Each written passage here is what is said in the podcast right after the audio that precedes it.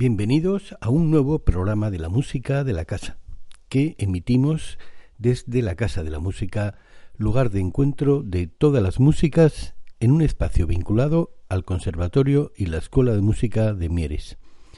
Comenzamos, como es habitual en los últimos tiempos, con la actualidad de la plataforma de apoyo al Conservatorio y la Escuela de Música de Mieres.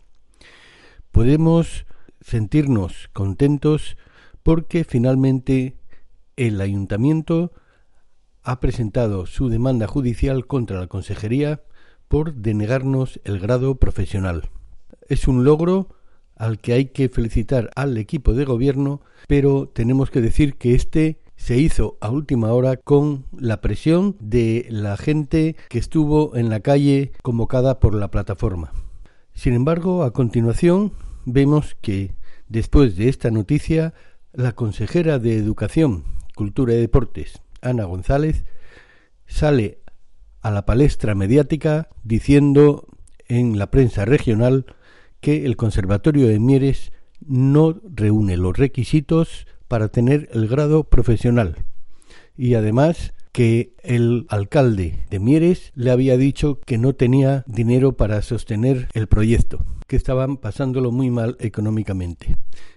Desde la plataforma queremos denunciar el intento por parte de la consejera de Educación de confundir a la opinión pública y conviene recordar que con la petición formal del grado profesional efectuada ante la Consejería, además de la documentación requerida, el Ayuntamiento aportaba un informe de la dirección del Conservatorio en el que se analizaba, justificaba y demostraba el cumplimiento de todos y cada uno de los requisitos exigidos, así como otro informe exhaustivo dando respuesta a las concretas exigencias del Servicio de Inspección del Principado en lo relativo a aulas, horario y profesorado, incluyendo el régimen de incompatibilidades del mismo a la hora de ofrecer la enseñanza en los tres niveles, escuela de música, grado elemental y grado profesional.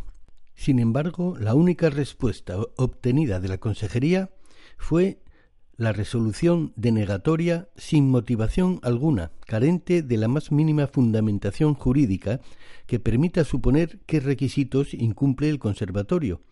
Por ello, sorprende que sea precisamente ahora, tras la decisión municipal de acudir a la vía contencioso administrativo, cuando aparece en escena la consejera con tales afirmaciones.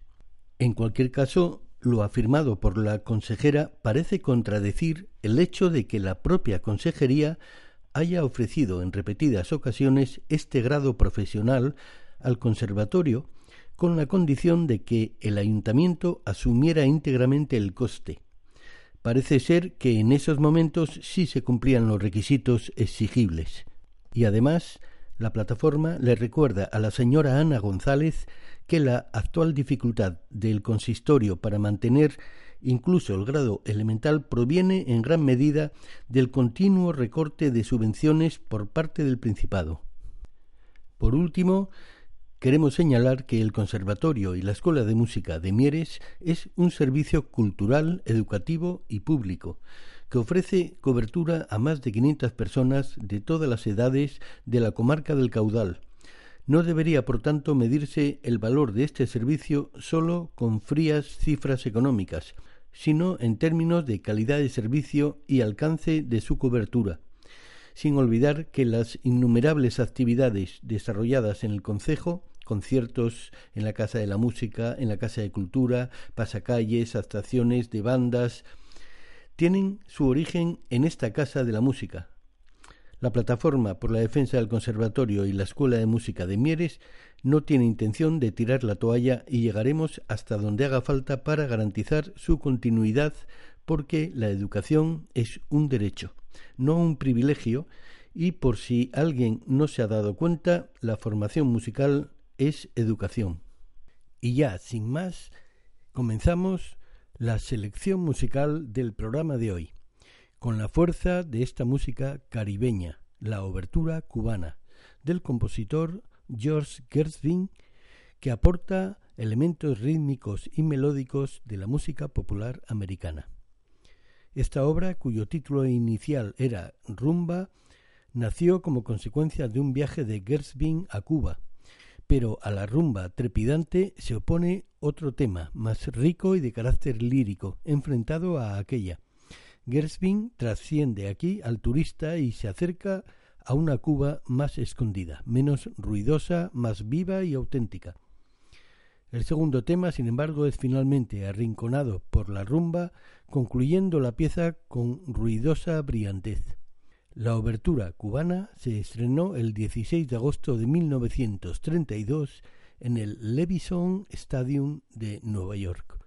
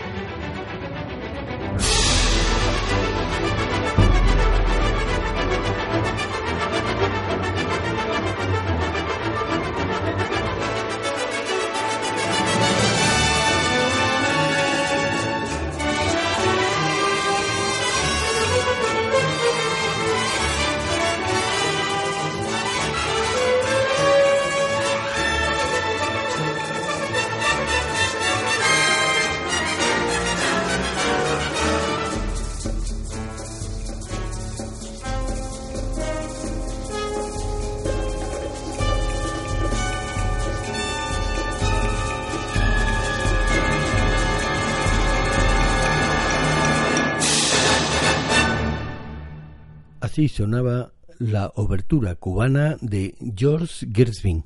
La interpretación era de la orquesta de Cleveland dirigida por Leonard Bernstein. Y ahora vamos a dar continuación a la audición de las sonatas para violín y piano de Ludwig van Beethoven que veníamos escuchando en programas anteriores. Nos quedaba de la sonata primavera el último tiempo, el rondó, que vamos a escuchar ahora.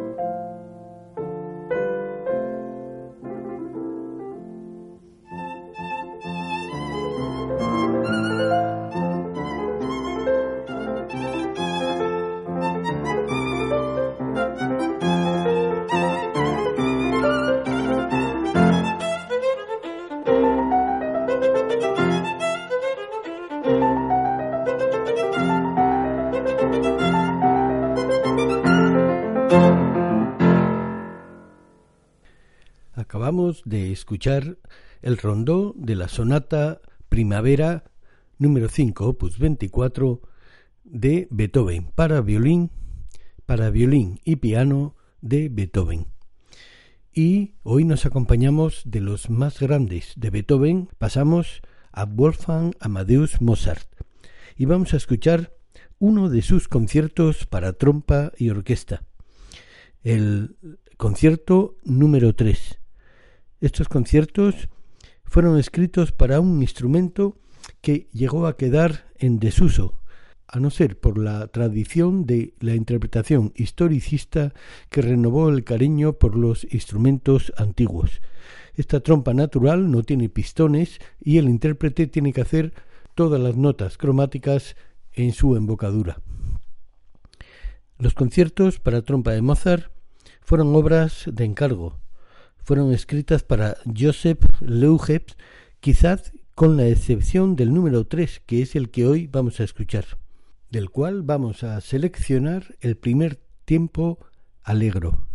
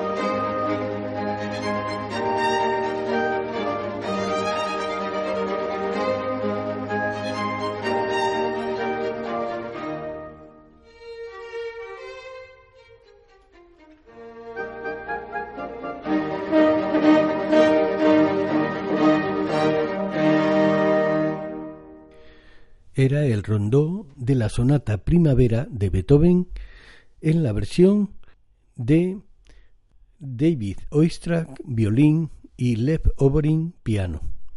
Y seguimos acompañándonos de los más grandes músicos de la historia, de Mozart a Beethoven, de Beethoven a Schubert, a la danza erótica donde los brazos de los intérpretes sentados en una misma butaca se cruzaban para acertar con las notas que el compositor ponía en la partitura.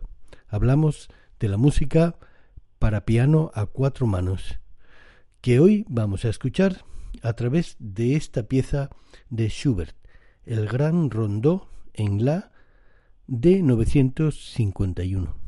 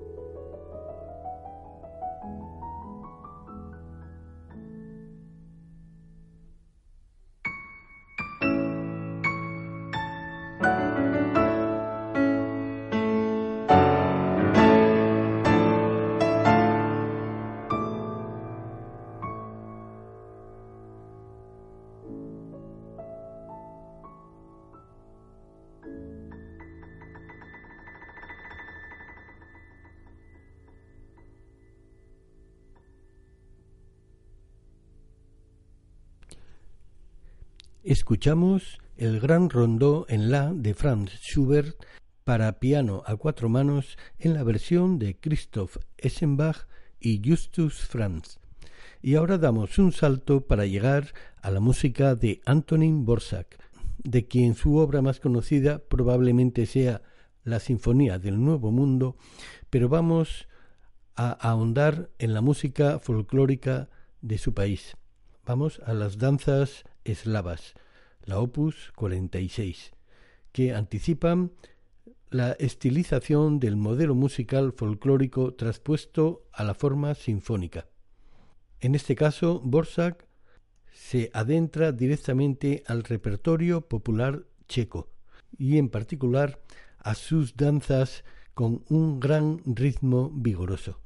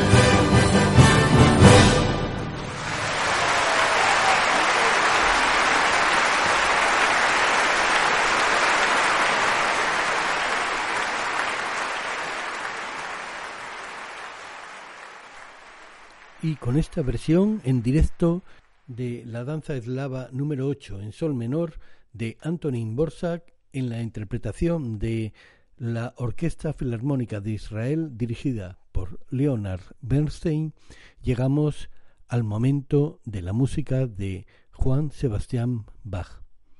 Y hoy vamos a seleccionar de entre sus variaciones Goldberg BWV 988 la variación número 13.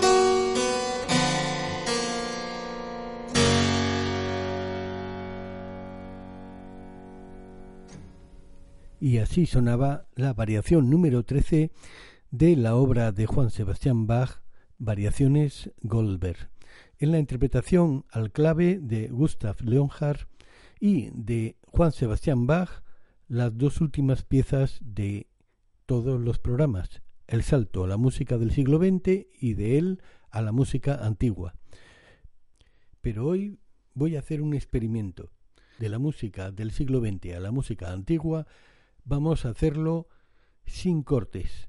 Vamos a enlazar la pieza de música del siglo XX, que es una pieza para clarinete solo de el compositor portugués Nuno Pinto, el segundo de los tres fragmentos para este instrumento, y a continuación una canción de la época de los trovadores, interpretada por el grupo Millenarium y la soprano Carol Matras.